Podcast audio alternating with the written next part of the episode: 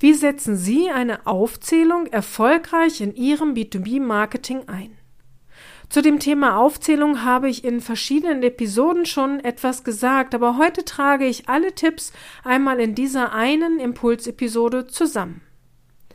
Denken Sie immer an diese 2,6 Sekunden. In 2,6 Sekunden entscheidet ein Webseitenbesucher oder Profilbesucher, ob er hier richtig ist und weiter verweilen will. Eine Aufzählung bietet äh, daher eine sehr gute Möglichkeit, wichtige Informationen schnell zu transportieren. Daher bin ich persönlich ein Fan von Aufzählungen und setze sie gern auf der Website, in einem Newsletter oder auch auf Sing und LinkedIn-Profilen ein. Gern gebe ich Ihnen heute drei Tipps, damit Ihre Aufzählung auch gesehen werden und die wichtigsten Informationen auch wirklich beim Leser ankommen. Tipp Nummer eins: Verwenden Sie nicht mehr als sechs Aufzählungspunkte. Ich selbst nutze meist nur drei bis maximal fünf Aufzählungspunkte. Längere Aufzählungen schrecken eher wieder ab. Lange Texte werden auch nicht gelesen, da heute keiner mehr Zeit hat und das Leseauge sucht nach den wichtigsten Informationen und will sich nicht mit einem langen Text auseinandersetzen. Ähnlich verhält es sich dann auch bei langen Aufzählungen.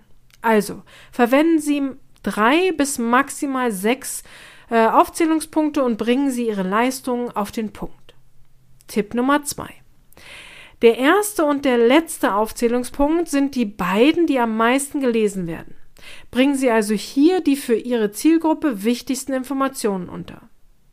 Auch wenn die Aufzählung aus Ihrer Sicht dann nicht mehr so viel Sinn ergibt. Also der erste und der letzte Punkt sind am wichtigsten, da der Rest eh kaum gelesen wird, ist es daher nicht so wichtig, ob die Aufzählung in der Ihrer Meinung nach noch richtigen Reihenfolge ist. Tipp Nummer drei: Der zweite Leseweg. Markieren Sie die wichtigsten Informationen in der Aufzählung fett. Aber bitte nicht die ganzen Aufzählungspunkte, sondern einzelne Stichwörter.